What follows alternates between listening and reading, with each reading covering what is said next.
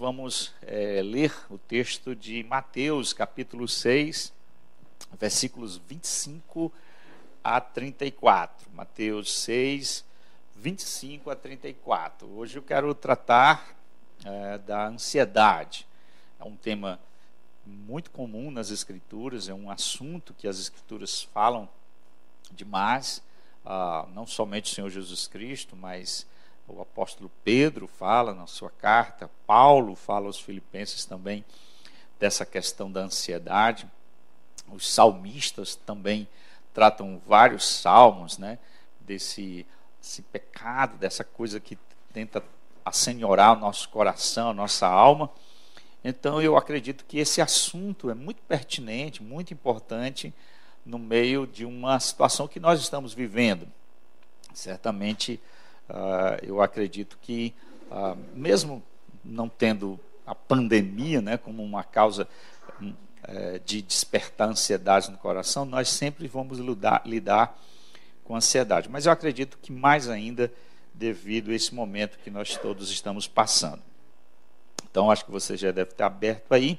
Antes de ler, deixa eu fazer uma, uma breve introdução. Nós estamos num campo de batalha, né, Todos nós aqui usamos máscara, fazemos todo um processo é, para nos proteger do vírus, né? de não sermos contaminados. Ah, todo essa, esse isolamento social tenta nos fazer com que nós não possamos ficar é, enfermos, atingidos por esse mal. Mas internamente corre também uma batalha, né? uma batalha no, no nível do coração da nossa alma que é, é os, os, desdobramentos emocionais que tudo isso pode estar desencadeando no nosso coração. É, medo, né, temores, ansiedade, como eu vou tratar aqui, pânico, transtornos né, nesse sentido, pode estar tomando de conta dos, dos corações é, no, nosso. Né? E essa semana mesmo, esses dias agora, eu tive um pico de ansiedade fortíssimo, né, devido à crise que meu neto recém-nascido passou, não só eu, mas eu acho que muitos que é, viveram, né, tiveram esse, esse, essa ansiedade, esse pico de ansiedade, de temor no coração. Então, a ansiedade sempre é algo que vai, é, a gente vai lidar. Né? Nesses dias, eu diria, muito mais ainda. E o desafio da pregação, é, daí porque a pregação é, é importantíssimo, é urgente, é levar a mente da, das pessoas que muitas vezes estão tomadas, assaltadas pela ansiedade, a, a, a, a palavra do Senhor como maneira, como forma para combater, para minimizar a, as angústias da alma, essa ansiedade que muitas vezes toma de conta dos nossos corações. Então eu penso que a, a meditação das Escrituras, a memorização dela, a exposição dela é um, um tônico, né? é um remédio, é uma prescrição divina para que nós possamos controlar e dominar a ansiedade é, nas nossas vidas. Então, é por isso que eu quero levá-los agora a esse texto conhecido, né? o texto do Sermão do Monte, onde o nosso Senhor Jesus trata disto em seu famoso sermão. Diz assim, Mateus 6, 25. Por isso vos digo: não andeis ansiosos pela vossa vida quanto que haver de comer, nem pelo vosso corpo quanto que haver de vestir. Não é a vida mais do que alimento, não é o corpo mais do que as vestes. Observai as aves do céu, não semeiam, não colhem, nem ajuntem celeiros. Contudo, vosso Pai celeste as sustenta. Porventura não valeis mais vós, muito mais do que as aves? Qual de vós, por mais ansioso que esteja, pode acrescentar um côvado no curso de sua vida. E porque andais ansiosos quanto ao vestuário, considerai como crescem os lírios do campo. Eles não sempre trabalham, nem fiam.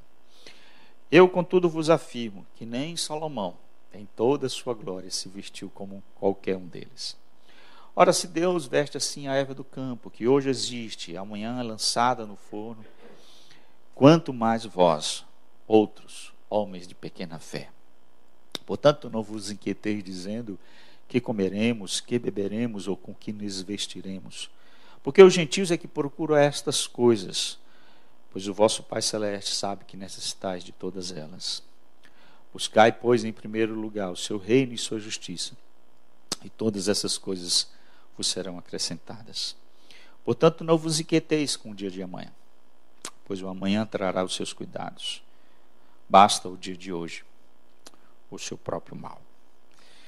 É, eu não posso deixar de falar antes de orar que quando eu me converti, esse foi o primeiro texto que memorizei, né, que guardei. Ele, ele penetrou assim na minha alma assim de uma forma muito profunda quando eu li primeira vez a Bíblia, o Novo Testamento. E eu muitas vezes, mas muitas vezes recitava esse texto para minha mãe, porque muitas vezes nós passamos apertos e dificuldades e necessidades ah, devido às privações que a gente vi, viveu em nosso lar. E, e, eu citava isso como uma maneira de trazer paz ao coração inquieto da minha mãe. Então eu me lembro muitas vezes ela na, na cozinha, preocupada com comida, e eu pegava um Novo Testamento meu e começava quase poetizar, porque isso aqui parece uma poesia, né? tem um tom assim de poesia, quase Jesus estava fazendo um poema aqui. Vamos orar. Nosso Deus, nosso Pai, queremos agradecer por esse texto tão belo, tão bonito, mas não só a beleza literária dele, a gente quase ouve os pássaros cantando, percebe aqui os lírios né, nos campos, essa maneira tão engenhosa, tão sábia de Jesus é, transmitir a sua palavra com essas imagens que uh, entram e penetram no nosso coração. Mas além desse aspecto literário, belo, estético do texto, o que mais nos impressiona é as verdades nele contidas. Que poderosas verdades o Senhor deixou aí. Ó oh, Deus amado, que poderosas verdades. Como o Senhor nos ama a ponto de deixar esse texto, essa preciosa porção nas Escrituras, para que nós possamos controlar esse mal que muitas vezes quer assaltar a nossa alma, quer nos dominar, nos subjugar, nos nocautear a ansiedade. Ó oh Deus amado, pode ser que muitas pessoas, nesse momento da história aqui, esteja exatamente guerreando com temores na sua alma, com ansiedades, em face dos medos de serem eh, tomados por uma doença, de perder um emprego, de viver em algum tipo de privação, fruto de todos os desdobramentos econômicos, políticos, sociais, de tudo que nós estamos vivendo. Ó Deus, que essa palavra simples possa ser penetrante lá no fundo da nossa alma e trazer consolo e dissipar as sombras da ansiedade que muitas vezes é, cercam e querem tomar de assalto o nosso coração. Nós queremos assim orar e eu quero pedir que o Senhor me use, em nome de Jesus. Amém. Queridos, por três vezes, vou fazer uma observação bem técnica aqui, exegética do texto. Por três vezes nesse texto, o Senhor Jesus Cristo, ele é, diz não à, à, ansiedade. Ele faz três negativas. Né? É, nos versículos 25, ele diz: Não andeis ansioso. Ele começa o texto exatamente fazendo essa recomendação, recomendação negativa: Não andeis ansioso. E ele repete isso mais duas vezes. Ele repete isso no versículo 31. É, lá, só que no original tem a ideia de é, não andar ansioso. É, é, se você está ansioso, nem pare. É aqui no versículo 31 seria nem se você não está ansioso, nem comece. Então aqui é a forma de lidar como Jesus, né? Se alguém está ansioso, pare de andar ansioso. Se você não está ansioso, nem comece. Seria o que o versículo 31, em sentido mais original, está dizendo. E ele repete mais uma vez: não, nós não devemos nos inquietar é, no versículo 34. Então, dada essa estrutura, eu vou usar exatamente esse tripé, essas três recomendações, essas três orientações negativas de Jesus. Não andeis ansioso, é, não andeis ansioso, não andeis ansioso, Jesus três, três vezes citou isso, como estrutura para desenvolver a minha mensagem. Eu acredito que isso torna muito mais simples o desenvolvimento da minha pregação, da minha exposição. É, então, em cada uma dessas três recomendações, que o Senhor Jesus Cristo disse, ou não recomendação à ansiedade, ele dá uma fundamentação para que essa ansiedade seja liquidada, combatida no nosso coração.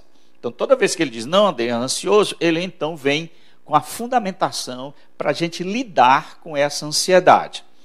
É, e três também, né, já que três vezes Jesus diz não andeis ansioso, não andeis ansioso, não andeis ansioso, Uh, três também são as preocupações ou os objetos de preocupação a qual Jesus aqui faz menção, que pode gerar ansiedade no nosso coração. Ele diz: quanto que haver de comer, quanto que haver de vestir, ou de beber, e quanto que haver de vestir. John Stott, em seu comentário, diz aqui: está a trindade dos cuidados do mundo. Então, basicamente, é, é aquilo que é, são os três, né? Os três que mais as, as pessoas do mundo preocupam-se, ocupam o seu coração, a sua vida. Ainda hoje, como qualquer tempo, em qualquer lugar, em qualquer cultura, estas são essencialmente é, as grandes preocupações dos seres humanos: comer, beber, vestir-se. Então, não só naquela época, mas ainda hoje é. Ah, uma observação antes de entrar no conteúdo, né, na estrutura do meu texto. Ah, o, eu fiz quase todo o curso de psicologia, né? E, e é, esse aspecto da ansiedade é tema tanto da, da, psicologia como da própria psiquiatria. Inclusive, um, um, quando ela se torna crônica, né, aguda, né, é, é, se torna uma patologia chamada transtorno de ansiedade. E uma coisa muito interessante é fazer a diferença entre ansiedade e medo. Ansiedade, segundo os dicionários de psiquiatria, de, de, de medicina, é aquela tensão ou aquela inquietação que se deriva de uma antecipação de um perigo, cuja fonte você não conhece. Então, a ansiedade é você ter um medo do desconhecido. É você não saber o que vai acontecer e o seu coração ser tomado por um medo. Enquanto que medo seria é, um medo de algo que você conhece, de uma realidade concreta. Então, essa seria uma diferença é, para você entender entre o que é ansiedade e o que é medo. Medo é uma resposta a uma ameaça real. Está ali, não um leão, vamos dizer assim. Uma coisa real. Isso é um medo. Enquanto que a ansiedade é uma expectativa de uma ameaça futura, desconhecida. Você nem sabe se vai ter essa, mas você já está com medo ou seria ansiedade. Dito essa pequena diferença, né, para a gente trabalhar aqui, qual é a, a, fundamentação que o Senhor Jesus Cristo nos dá para combater a ansiedade no nosso coração? Como eu disse, por três vezes Jesus cita: uh, não andeis ansioso, não vos inquieteis, não andeis ansioso, em cada uma ele prescreve um tratamento. E é sobre isso que eu quero desencadear aqui meu pensamento ou exposição do texto sagrado. Primeiro, não ande ansioso. Por quê? Eis aqui a razão que o Senhor Jesus Cristo dá para combater a ansiedade.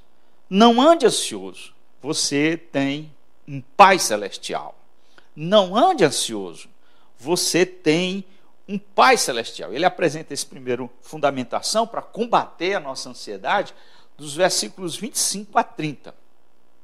Certamente em todos os lugares, em todas as épocas, a, a, a questão da subsistência, como eu falei, nessa tríade de cuidados do mundo, comer, o beber e o vestir, sempre é algo, uma necessidade urgente, é um, é um desafio. É, em todos os lugares, para toda cultura, toda sociedade. Mas, naquela época, naquele contexto em que Jesus estava tratando disso, essas questões eram muito mais desafiadoras, visto que toda a tecnologia, né, toda a modernidade que a gente conta em termos de agricultura, né, de conhecimento, é, nos permite ter uma certa maior tranquilidade sobre isso. Enquanto que naquela época, meu amigo, ah, tinha que se matar um leão por dia para poder ter comida, para poder ter vestimenta mais ainda. Ou seja, aquelas, esses fatores eram, era algo difícil em face, em face do clima, em face de vários fatores que tornavam o acesso a esses bens de consumo, a essas necessidades básicas, muito maior. Então, o que eu estou querendo dizer é que, é, naquele contexto, a, a ansiedade sobre essas questões certamente eram muito maiores nós hoje, eh, venhamos e convenhamos, né, tem supermercados e, e, e, e, o acesso a esses bens tem uma certa facilidade muito, mas muito maior. O que, que eu estou querendo dizer? Ora, se Jesus, dentro daquele contexto em que as necessidades de se obter esses bens é, fundamentais para a existência humana, ele disse: não vos inquieteis, não vos não, não não tenha ansiedade sobre comer, beber, vertir, quanto mais agora, né? Quanto mais agora. Mas sempre, como eu disse, toda sociedade tem o desafio. Jesus não negou e, e desprezou a necessidade de termos isso. Ele não estava negando ou desprezando ah, que nós possamos ter é, é, esses bens, essas necessidades supridas. Inclusive, antes, no Pai Nosso, ele já é, dizia, né, já nos ensinou a orar por isso. Pai Nosso que está nos céus, né? Aí ele diz: o pão nosso de cada dia dá-nos hoje. Ou seja, isso é uma coisa necessária. Ele não estava negando a necessidade disso. O que ele estava aqui, então, combatendo é a preocupação excessiva. É aquela coisa do tipo assim: eu resumi reduzir a minha existência, a minha vida a essas questões. Eu, eu tornar a minha vida apenas e tão somente uma busca pelo comer, beber e vestir-se. E Jesus disse: Isso não vale a pena. Não vale a pena. Não vale a pena. Por quê? Então ele vai aqui nos dar quatro argumentos explicando por que, que não vale a pena a gente reduzir a nossa vida à busca de comer, beber e vestir. E uh, Jesus está aqui nos convidando, eu fiquei pensando enquanto estudava esse texto, a pensar. Né? Inclusive, ele usa várias vezes esse tempo. Considerai, considerai, pensai. Ele, ele nos desafia muito a, a pensar.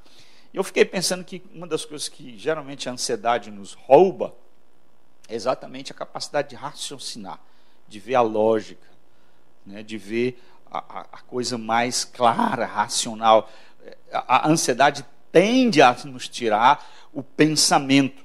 E Jesus aqui usa a racionalidade, nos leva a pensar, a considerar. E aqui ele usa aquilo que a gente chamaria de argumentos, né? É, que, que as pessoas chamam de o argumento é, quanto mais, né? nos termos jurídicos seria a fortiori, seria é, com mais razão ou quanto mais. Esse é o argumento que Jesus usa aqui para nos convencer é, sobre como, a ansiedade é, é, como a ansiedade não vale a pena ser cultivada no nosso coração. Vamos ver os argumentos aqui de Jesus. Primeiro, ele diz: a vida é mais do que comida, o corpo é mais do que a veste. Ele diz: não é a vida mais do que o alimento, versículo 25, o corpo mais do que a veste. A, a vida não pode ser mantida sem comida sem bebida. E os nossos corpos precisam, né, por questões de, de vergonha, a gente não pode andar nu, e questão de, de corpo, né, de frio, a gente não pode andar sem vestimenta. É, mas a lógica aqui é essa. Olha a lógica de Jesus. É, Deus é o criador da vida.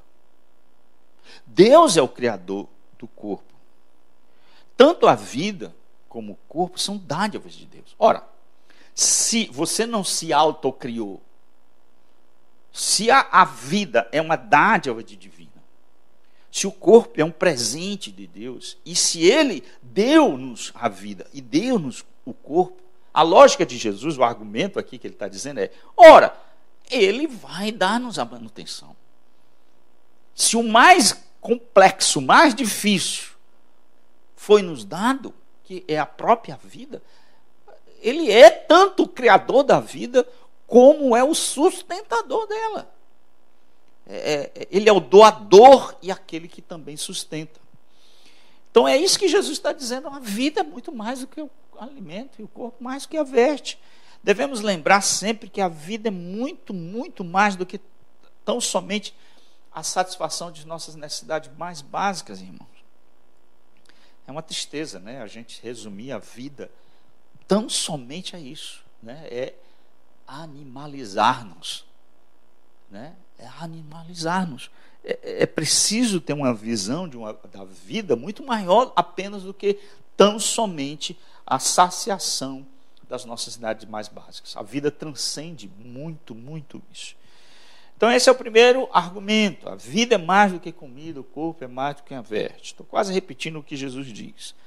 O segundo argumento que Jesus continua é: você é mais valioso do que, pássaro, dos que os pássaros que Deus alimenta. Está no versículo 26. Ele diz: observe as aves do céu, que não semeiam, não colhem nem ajuntam os celeiros. Então, aqui o argumento, basicamente, é este.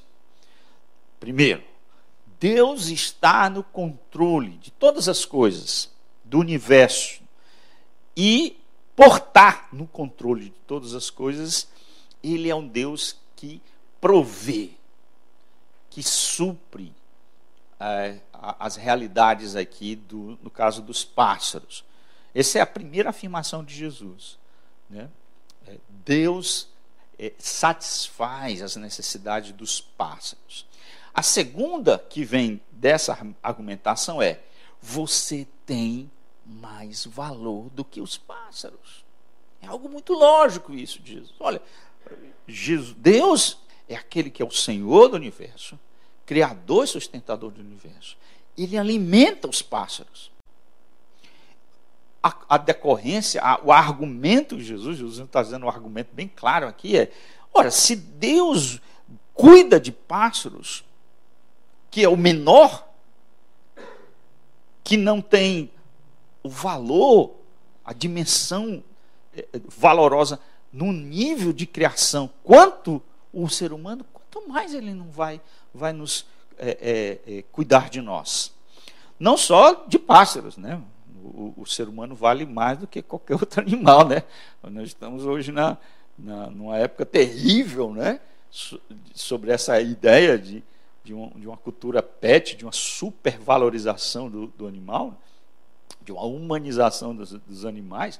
É, mas é bom lembrar disso aqui, que é, ser humano está aqui, animal está aqui. E Jesus está dizendo, está vendo? Ele cuida de pássaro. Ele vai cuidar da gente. Deus está muito mais comprometido conosco do que com os animais, irmãos. E Deus está comprometido com os animais. É, o salmista diz assim: Todos esperam de ti que lhes dê de comer a seu tempo. Se lhes dá, eles recolhem. Se abre as mãos, eles se fartam de bem. O salmista está aqui louvando a Deus que supra a necessidade dos animais. Em ti esperam os olhos de todos, e tu, até o seu tempo, lhes dar o alimento. Então, o, o, o Salmo, os salmistas, celebravam esse fato de que Deus é aquele que sustenta a criação, os animais. E, e Jesus, certa vez, né, é, fez uma afirmação muito parecida com essa aqui, é, não se vendem dois pardais por um as, e nenhum deles cairá em terra sem o consentimento do vosso Pai. E quanto a vós outros, até o cabelo da vossa cabeça estão contados. Não temais, pois bem mais valeis vós do que muitos pardais. A gente vale muito mais do que muitos pardais, Jesus diz. Então, por que é ter ansiedade? Sim, você nunca vai ver né, um, um pardal, né? Eu fiquei imaginando, né, tomando Lexotan, né? Você nunca vai ver um, um pardal é, tomando Valium, fluoxetina, Prozac. Você não vai ver um pardal roendo, é, não é roendo, não tem dente, né? Você não vai ver ele ansioso. Tenho certeza, você não vai encontrar um pardal aí dando uma crise de ansiedade. Está tranquilo. Aqui eu vejo aqui na porta aqui, né, os, os beija-flores, os pardais, os, os bentivis aqui, ó, uma alegria só, só curtindo aqui a, a natureza aqui do meu gabinete. Se você não vê eles ansiosos, você também não vai ver ele parado. Você não vai ver ele assim, é, descansando, né? Você vai ver ele assim de, de férias. Não tem esse comportamento. Portanto, é, quando a gente faz essa afirmação, eu me lembro que quando eu falava isso para minha mãe, né? É, ela dizia, vá trabalhar não. Ela dizia, vá trabalhar não. Eu me lembro muito bem, né? E, e aqui, quando Jesus usa essa figura do, do pássaro, né? O Lutero diz que pássaro aqui é um teólogo que nos dá uma grande mensagem. É, quando Jesus usa a figura do pássaro, é, de fato, ele não está aqui acreditando ou achando que Deus vai levar o, a comida para o bico do pássaro. Não é? O, o, pássaro, eu acredito que é um dos animais que acorda mais cedo. É essencial lembrar que é, é, é, o fato de que Deus cuida do pássaro não faz do pássaro alguém preguiçoso. É, não devemos então entender aqui que Jesus está falando de uma espécie de indolência, de preguiça, de apatia é, para descansar. Os pássaros são alimentados por Deus, mas eles não sentam num galho esperando um iFood divino. Eles não esperam. Eles buscam constantemente e continuamente o seu alimento. Eles fazem, eles trabalham arduamente eles não têm ansiedade, porque eles sabem que vão achar, porque Deus cuida deles. O grande reformador Lutero disse: Deus não tem nada a ver com preguiçosos, com glutões displicentes. Eles agem, eles agem como se apenas devessem ficar sentados à espera que Deus lhe atire, atire na boca um ganso assado. Hoje, no, na nossa cultura, seria um frango assado. Então, amados, Deus provê sim mas provê dando-nos a nós inteligência, perspicácia, sabedoria, força, saúde, os meios pelos quais nós vamos nos suprir. Temos um Pai amoroso que cuida de nós, que encheu a terra com coisas boas, e elas são acessíveis para aqueles que, obviamente, são diligentes. O terceiro argumento de Jesus a gente está aqui fazendo uma vida mais do que alimento, nós somos mais valiosos do que pássaro.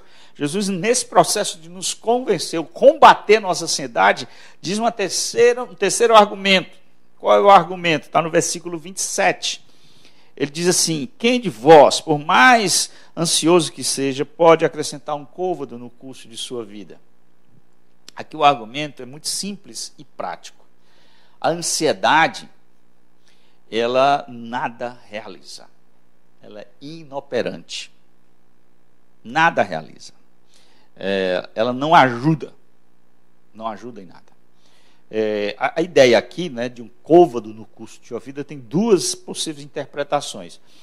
A ideia pode ser: né, quem é que é ansioso pode aumentar. Aqui fala de, de de uma estatura. Eu vi um comentário dizendo que é isso mesmo que Jesus está dizendo. É, é, é o argumento reduzido ao absurdo. Ou seja, é um absurdo pensar que eu posso aumentar meio metro de altura.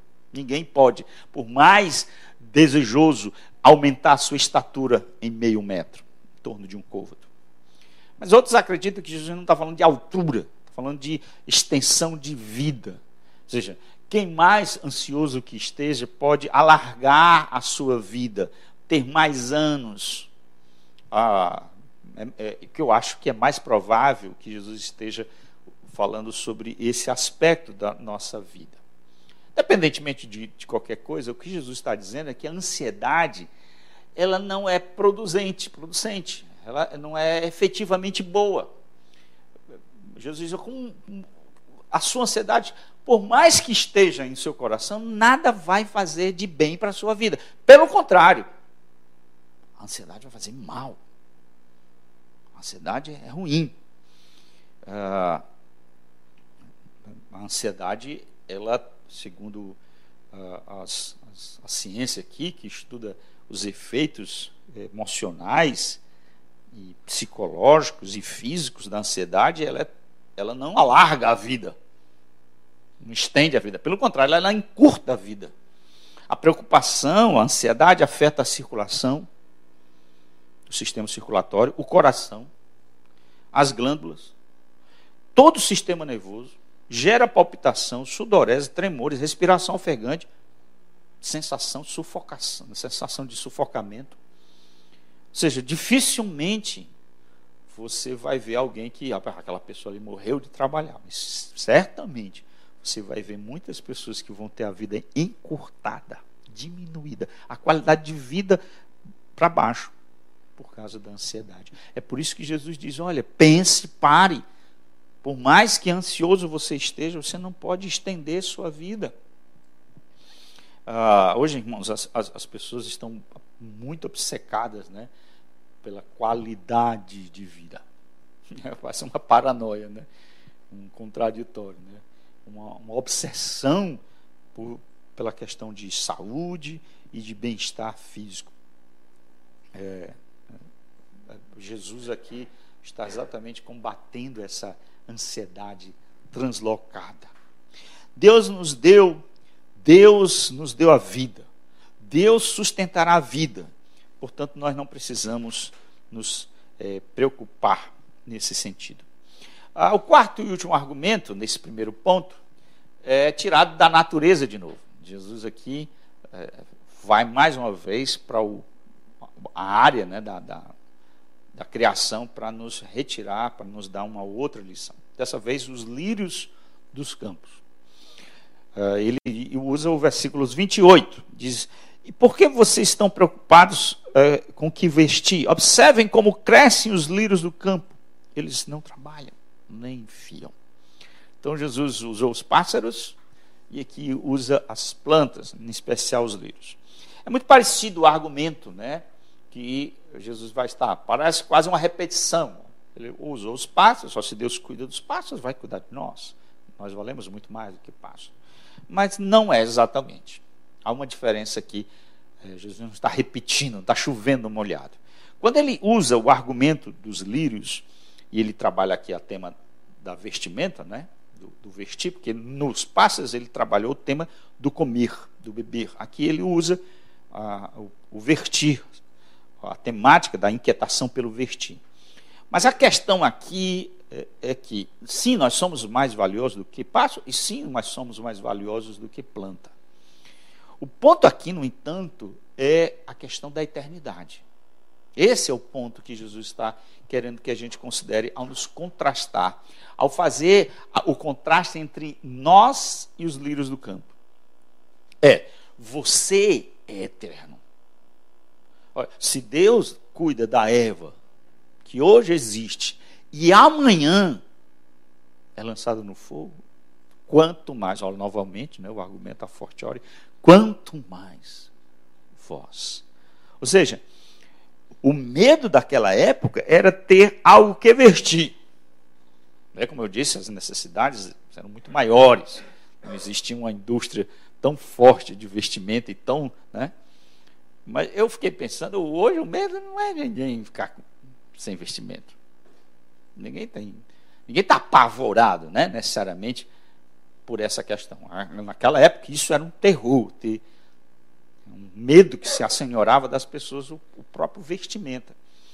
É, atualmente, o medo não é bem isso. O medo é, é ter a melhor marca, né? é, é ter a, a, a, a melhor aparência. A preocupação hoje é, é questão mais de moda do que propriamente da, da questão da vestimenta. Mas nosso Senhor aqui, amados, nos chama a olhar, a fixar. A palavra aqui é interessante. Considere como crescem os lírios do campo. A palavra considerar é fixe os olhos e veja bem. A ideia de não apenas olhar, mas olhar para aprender, para fixar e para entender como crescem os lírios do campo. Eles, olha, eles não trabalham, eles não fiam. E ele diz: Olha, Salomão, o homem mais, dos mais ricos, não, não pode ser comparado com a, as vestes dele. É interessante que, que eu vi alguém comentando que se você pegar ah, os lírios, as flores, né? Jesus se referia a várias flores lá do, da Palestina, quando ele se refere a lírios, papoulas, enfim, outros, várias plantas, várias flores. Se você for analisar microscopicamente é, a, a, a uma flor daquela, uma flor, você vai ver a textura, a beleza, a simetria, né? que comparado com as vestes de Salomão é trapo. Tamanha perfeição que há nas plantas. Ora, se Deus cuida das flores, você não acha que Ele vai cuidar de você, irmão? Se Deus cuida daquelas coisas que duram tão pouco tempo, que um dia existe, amanhã é lançado no forno, Ele não vai cuidar de você, não vai cuidar das suas vestimentas? É, novamente aqui o argumento do menor para o maior. Se Deus cuida daquelas coisas tão insignificantes, Ele vai cuidar de nós.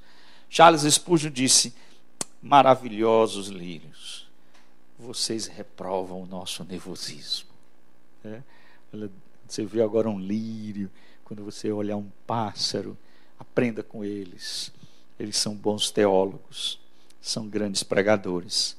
Se Deus está tão intimamente envolvido em coisas assim pequenas, quase que a gente nem nota na nossa realidade flores, animais. Então ele não vai se importar conosco que somos seus filhos, irmãos. É por isso que o meu primeiro e o grande argumento de Jesus é os pássaros, as plantas não são filhos de Deus. Deus é o criador dessas, dessas coisas. E por criador e por ser um Deus benigno, como os salmistas diz, ele supre, ele cuida, ele zela, ele vela para essas coisas. Mas nós, irmãos, é isso que Jesus está querendo entrar na nossa cabeça. Nós somos filhos, vosso Pai Celeste. Por várias vezes Jesus, vosso Pai Celeste. Essa é a grande diferença. Nós não somos tão somente criação de Deus, como os pássaros são. Nós somos filhos de Deus. Somos filhos dele. Temos um Pai celestial. Então não tem como manter a, a, a ansiedade diante de uma verdade tão forte como essa, tão preciosa. Aqui está a questão. Nós temos um Pai, um grande Pai, um Pai celestial. O que está por trás, talvez, seja o que Jesus vai dizer no versículo 30.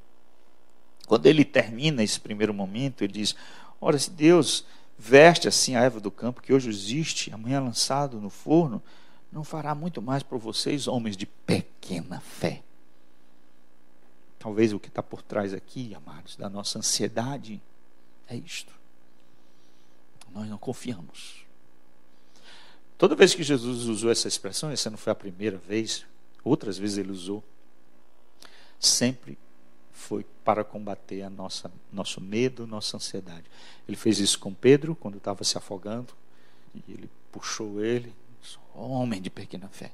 Ele falou para os discípulos quando deu aquele, aquele vendaval, aquele temporal, aquela tempestade em que ele estava dormindo, ele acalmou o mar e repreendeu o mar e também as pessoas lá dizendo: vocês são de pequena fé.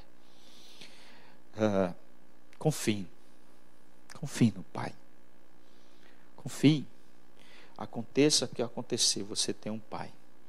Duvidar disso é um ato de incredulidade. Cristãos ansiosos creem que Deus pode redimi-lo do pecado. É, se a gente chega assim, né, para um teste de. Não, você é crente, sou. Você foi lavado no sangue de Jesus? Sim. Você foi perdoado todos os seus pecados? Ele, sim. Ele fala com convicção, né? É, Deus por meio da sua graça, arrancou você das trevas, sim. Diabo não é mais né, dono de você, sim. Você tem certeza de vida eterna, sim. Você, se morrer hoje, você vai para o céu? Ele, sim. Aí a pessoa ansiosa. Oh, Deus cuidou de coisas tão profundas na sua vida. Deus cuidou da sua salvação. Deus lhe perdoou todos os seus pecados. Deus redimiu você, arrancou você das trevas, deu vida eterna para você. Ou seja, Deus deu a salvação. E ele, mas ele não é capaz de manter a sua vida. Ele não é capaz, não tem competência de cuidar de você. Como? Então, muitas vezes nós cristãos é, é, é, é somos tomados por, um, por uma ansiedade que não só, irmãos, olha aqui para mim por favor. Não, não, só tem um efeito emocional devastador, como eu disse, a ansiedade causa problema no coração, sudorese, toda aquela confusão circulatória. Ela encurta a vida. Mas ela, ela é um pecado. Ela não tem só complicação emocional, física. Ela é uma ofensa a Deus. Ela é um ato de descrença a Deus. A natureza terrível da ansiedade não é as consequências físicas e emocionais que ela traz para a nossa vida. O mais grave da ansiedade é que você está dizendo: Eu não confio no Senhor. Por isso que Jesus diz: Homens de pequena fé. Aquele que poupou, aquele que não poupou seu próprio filho. Ah, novamente aqui está o argumento. Se Cristo, se Deus deu o seu próprio filho, não vai cuidar de nós. Vamos para o segundo argumento. Primeiro, você tem um pai. Agora, Jesus diz, versículo 31, não ande ansioso. Versículo 31, ele diz assim: Portanto, não vos preocupem, não vos inquieteis dizendo que comeremos, que beberemos ou com que nos vestiremos, porque os gentios é que procuram todas essas coisas. Agora, novamente, Jesus se diz, segunda vez, não vos inquieteis. E aqui ele dá o fundamento para a gente não se inquietar, o tratamento para a ansiedade. Qual é? Não ande ansioso, você não é um ímpio. Não ande ansioso, você não tem a natureza de um descrente. Jesus estava sendo muito claro. Ele diz: olha, os gentios é que procuram essas coisas. Os gentios é que devem é, botar a mão na cabeça e ficar desesperados. Que comeremos? Que beberemos? Com que nos vestiremos? Esse tipo de ansiedade faz sentido na vida de um incrédulo, de um descrente, de um gentil, que seria aqui a, a, ideia que Jesus está falando. Mas não na nossa natureza. Não, não deve ser algo cultivado em nossa natureza. Então, eis a segunda razão. A ansiedade, ela é mundana. Ela é carnal. Ela é peculiar de um comportamento de um descrente. Nossa ansiedade, nossa ansiedade não é somente desnecessária, porque nós temos um pai, mas ela é, ela é terrível porque ela é uma resposta peculiar a um comportamento de um ímpio. Um descrente não tem Deus como seu pai. Um, um descrente não tem esperança de vida eterna. Um, um descrente não tem promessa. Por isso eles ficam buscando ansiosamente essas coisas. Por não ter a, a sua vida saciada existencialmente com Deus. Eles procuram no comer, no beber, no vestir, algum tipo de satisfação mais, mais profunda. Mas nós não, irmãos.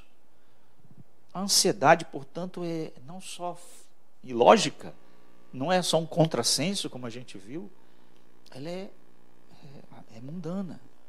Os descrentes vivem pelo que comem, pelo que bebem, pelo que vestem. Eles não têm confiança em Deus, eles vivem preocupados exclusivamente com a sua provisão, com o seu sustento físico, com as suas necessidades mais básicas materiais. É claro que Deus, por sua graça, o sustenta também. Ora, se Deus cuida do pássaro, cuida das plantas, cuida até pela providência dele pela graça, que a gente chama de graça comum, é, até dos descrentes, até dos gentios, até dos ímpios. Afinal, todos são sustentados pela benignidade do nosso Deus, que, que supre a todos. Então, mas os descrentes não têm confiança, não têm o Senhor como seu Deus. Por isso eles buscam freneticamente todas as coisas. São totalmente consumidos por isso vivem por isso, é, pela sobrevivência. Por não terem Deus como Pai e assim não confiarem, acaba reduzindo a sua vida a isso. É uma visão chamada reducionista da vida. A vida é tão somente viver para comer, para vestir, para beber. Como se o homem fosse somente isso e a vida se reduzisse somente isso. Uh, se os descrentes vivem assim, por não terem Deus como seu Senhor e Pai. Se os descrentes vivem freneticamente correndo atrás dessas coisas, que procurem. Que procurem. Mas nós não, irmãos. Nós não. Nós não somos descrentes. Nós somos filhos de Deus, como a gente viu. Nós temos um Pai celestial. Nós somos, temos uma mente diferente, um coração diferente. Nós não somos descrentes. Então, viver ansiosamente faz-nos transformar-nos ou faz-nos parecer como um ímpio. Que ofensa, que tristeza. Nós não, amados. Nós não temos é, que é, descer a esse nível. A, a, que nível desce os descrentes de reduzir a vida a um, um, uma mera satisfação de suas necessidades mais básicas. A vida é muito mais do que isso. E se nós nos comportarmos assim, seremos tão somente como um pagão, como um descrente, como um ímpio, como um gentil. Terrível isso. O governo absoluto do universo está nas mãos de Deus, nosso Pai. Ele, ele governa todas as coisas, irmãos. Inclusive esse vírusinho né? Ele governa pássaros, animais, plantas e, e o vírus. A nossa, a nossa ansiedade aponta que Deus não é soberano, mas Ele é Pai, que se importa conosco. Por isso que no versículo 32 ele diz: Seu Pai celestial sabe que vocês precisam de todas essas coisas. Ele sabe. Terceira e última razão para a gente não andar ansioso. Nós vimos, nós temos um Pai celestial. Nós vimos que não devemos andar ansioso porque esse tipo de postura nos nivela a uma postura de um descrente, de um ímpio. A ansiedade é mundana, é pecaminosa, é carnal. Mas Jesus diz, sua terceira vez, né? Lembra que cada vez que Jesus disse não andeis ansioso, ele dá o fundamento no versículo 34, mais uma vez, e a última vez, Jesus recomenda nós não andarmos ansiosos. Ele diz: portanto, não se inquieteis com o dia de amanhã, pois amanhã entrará os seus cuidados, basta o dia do seu próprio mal. Qual é o último argumento de Jesus para combater a nossa ansiedade? Não ande ansioso, pois Deus cuidará do seu amanhã. Se eu estivesse lá na igreja, eu dizer amém, irmãos? Amém, Jonatas? Amém, amém Abraão? Abraão está com medo de dizer amém. amém. Não ande ansioso, Deus é seu Pai. Não ande ansioso, você não é um descrente. Não ande ansioso, Deus vai cuidar do seu amanhã. Deus vai cuidar. Que a preocupação, a ansiedade, ela é absurda, ela é ímpia, mas ela é tola. Ela é tola. Alguns comentaristas entendem que esse versículo 24 é extraído da chamada tradição sapiencial. Você sabe que na cultura, toda cultura tem aquelas chamadas sabedoria. Nossa cultura nordestina temos aquelas pessoas né, com conhecimento da sabedoria, os velhos e tal, da vivência. A cultura de Israel também tinha ah, os chamados sábios. Inclusive, existe uma tradição sapiencial expressa nas escrituras que são os os provérbios, né, o Eclesiastes e o livro de Jó. E aqui nós teríamos o chamado de um ditado é, sapiencial é, irônico. Né? A ideia aqui que por trás é um discurso de sabedoria que está aqui sendo Jesus é, quase como um sábio trazendo um ditado, uma máxima aqui, é, uma verdade estabelecida pela vivência, pela observação. O discípulo que acrescenta os problemas do amanhã aos de hoje é um tolo. É isso que Jesus está dizendo.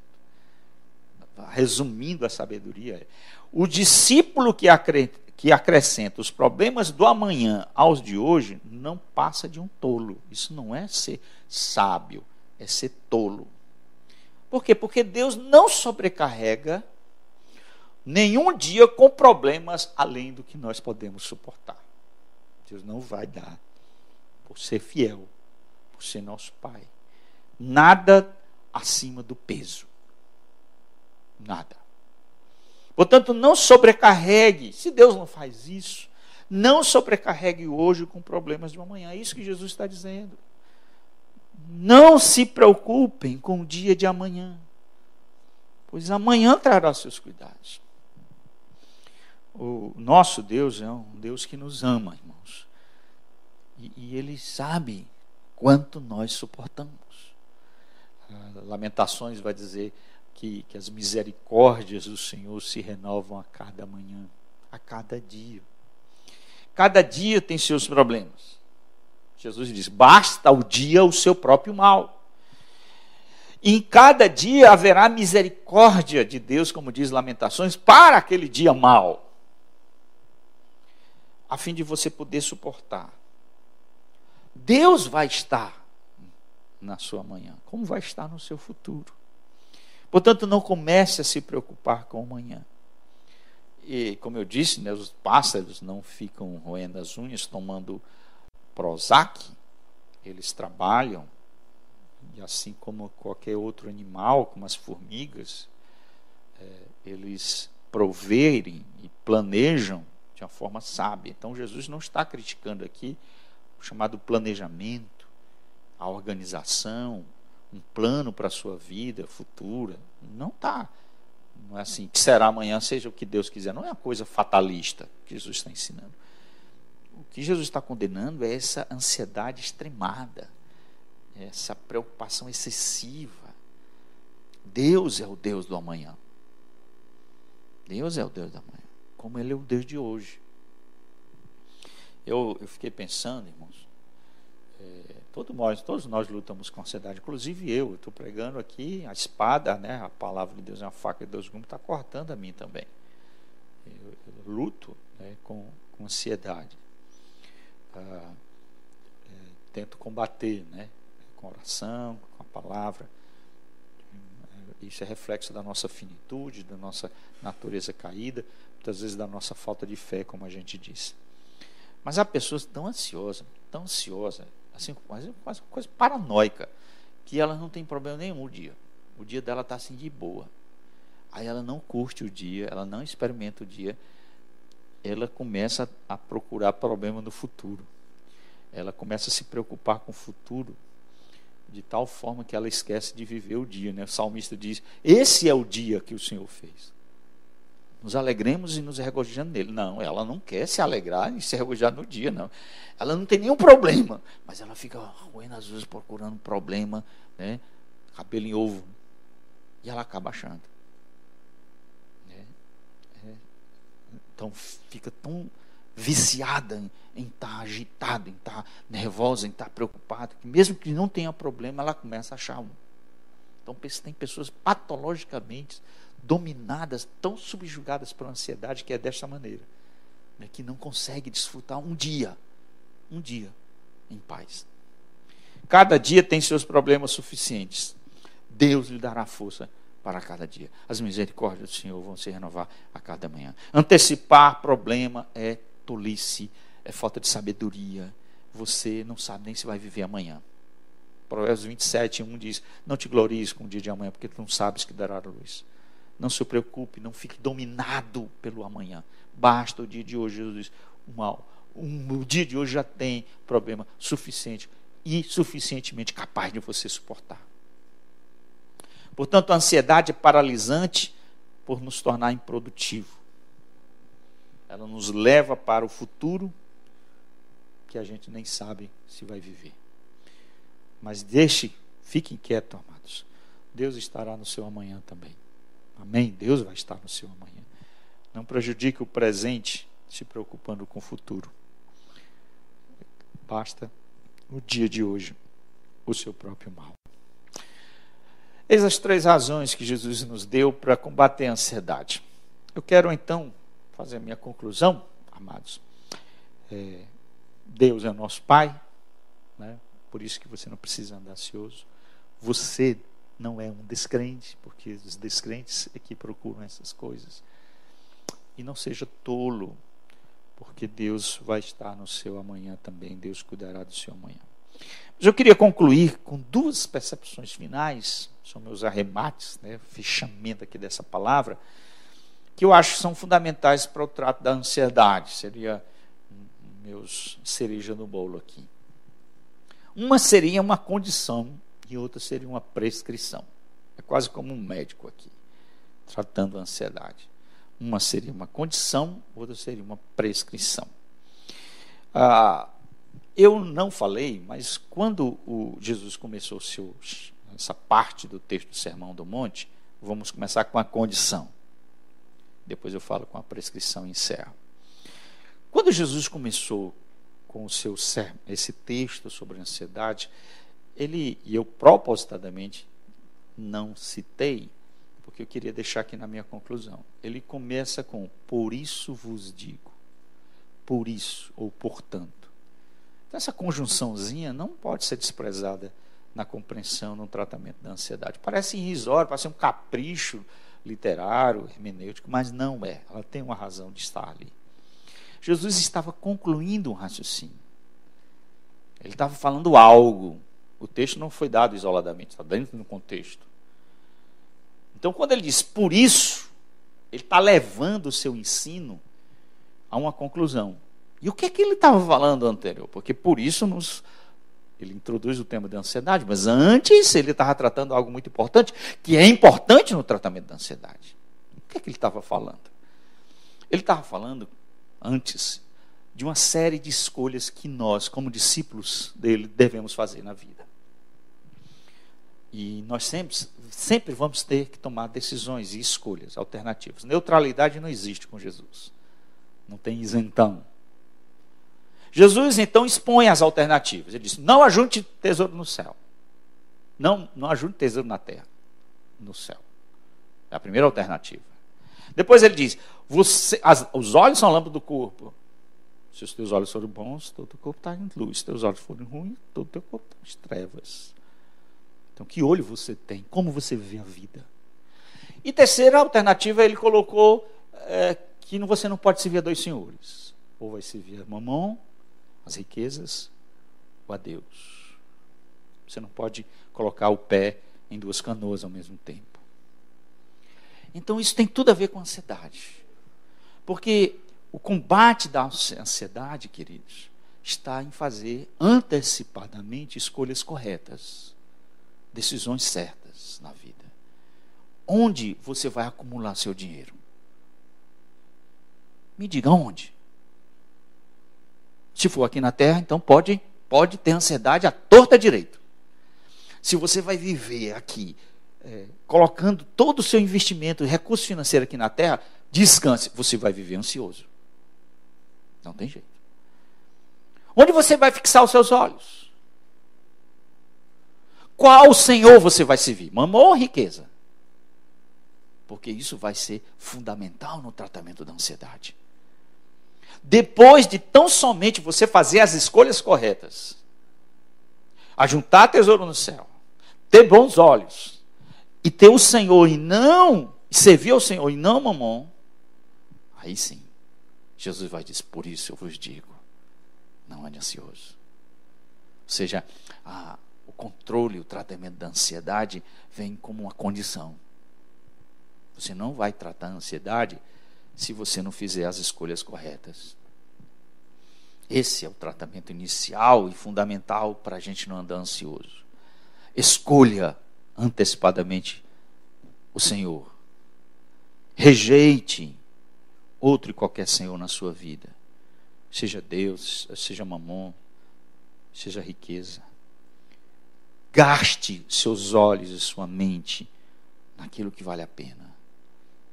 E você pode descansar que Deus vai cuidar de você. Deus vai cuidar de você. Essa é a condição. E a prescrição. Uh, um texto como esse, né, muito conhecido, é, eu passar ler ele todinho e não falar sobre o versículo 33 é um assassinato. Porque certamente esse texto é o mais conhecido de todos. Busque o seu reino e sua justiça, e todas as coisas serão acrescentadas. Aqui está a prescrição de Jesus para a ansiedade. Jesus afirmou que todos nós vamos buscar algo. Todos nós. Ninguém vai ficar na vida à deriva, irmãos, queridos. Todos nós. Todos nós temos alvo na vida. Todos nós, né? Eu tenho um livro, uma vida sem vida com propósito. Todos nós temos propósito na vida. Todos nós vamos buscar. Paulo César compôs uma música chamada Pescador. E ele fala exatamente disso. Todo mundo vai pescar algo, meu amigo. Todo mundo vai buscar algo. Precisamos de alguma coisa para dar sentido, significado à nossa vida, à nossa existência. Sempre vamos buscar algo para colocar no nosso coração, para saciar as nossas ansiedades, nosso, nossos anseios mais profundos. Enquanto os gentios buscam comida, bebida e vestimenta, qual é a nossa busca? Qual deve ser a busca que deve tomar de conta do nosso coração? Jesus disse: o reino. O reino de Deus. Aqui, mais uma vez, vem a alternativa: ajuntar tesouro no céu ou na terra, ter bons olhos ou maus olhos, servir a Deus ou a mamão, buscar comida, bebida ou buscar o reino. Não existe neutralidade. Escolha. Foque no reino, querido. Busque o seu reino. Procure as coisas que, que, que compõem o reino. O reino de Deus é, é a nossa meta, é o nosso alvo. E descanse. Creia, descanse. Todas essas coisas serão acrescentadas. Tudo que você precisa no presente e no futuro, todas essas coisas serão acrescentadas. Anseie a glória de Deus. Anseie a glória de Deus. Busque o reino. Busque a glória do Senhor. E deixa que Deus cuida de você. Deus cuida. Deus cuidará de você. É interessante que de tantas vezes Jesus dizer não, não ande ansioso, não ande ansioso, não ande ansioso, essa é a única ordem no texto. Só há um único imperativo nesse, nesse texto. Por três vezes Jesus combate essa nossa tola ansiedade, mas por uma única vez ele manda nos fazer algo, ele nos ordena. Qual é? Buscar o reino, buscar o reino e sua justiça. Portanto, querido, coloque todas as suas preocupações tolas de lado. Busque o reino de Deus. Preocupe-se com Deus, com o nome dEle, com a glória dEle, com a igreja dEle, com o reino dEle, com a sua justiça Preocupa-se em ser um crente temente, em dar um bom testemunho, em ter fé, em ser confiante no Senhor. E deixe que o Senhor vai derramar suas bênçãos. Uh, há uma palavra aqui muito interessante, quando Jesus fala de ansiedade, essa mesma palavra, esse mesmo eh, termo foi usado naquele episódio com Maria e Marta. Quando Jesus chegou lá, e Marta estava ansiosa e distraída com muitas coisas. E o que é que Maria? Maria nos dá esse exemplo é, prático de buscar o reino e sua justiça. Ali ela se quedava aos pés de Jesus, colocando seu coração, suas afeições, sua mente, sua alma na palavra e no Senhor. Possamos ser como Maria e não como Marta. Está ansiosa e distraída com muitas coisas. Vamos orar, queridos. Senhor nosso Deus e Pai querido, quero agradecer a tua palavra, é, palavra que vem trazer alerta sobre os receios de que nossa alma possa estar sendo tomada por ansiedades, como vimos, tolas, absurdas, ímpias, mundanas. Nos ajuda, Senhor, a buscar o teu reino. Ó oh, Deus, nos perdoa quando nós não fazemos isso e quando não buscamos o seu reino e sua justiça, vamos buscar é, essas coisas que geram ansiedade em nosso coração. Peço que tua igreja, Senhor, teu povo e as pessoas que estão ouvindo, caso estejam tomadas por ansiedade, que o Espírito Santo do Senhor traga através dessa palavra consolo e refrigério. Faça-os lembrar que o Senhor é Pai, que cuida de coisas pequenas e sem tanto valor, certamente cuidará dos seus filhos. Faça-os lembrar, Senhor, que os gentios é que vivem é, ansiosos e freneticamente atrás dessas coisas.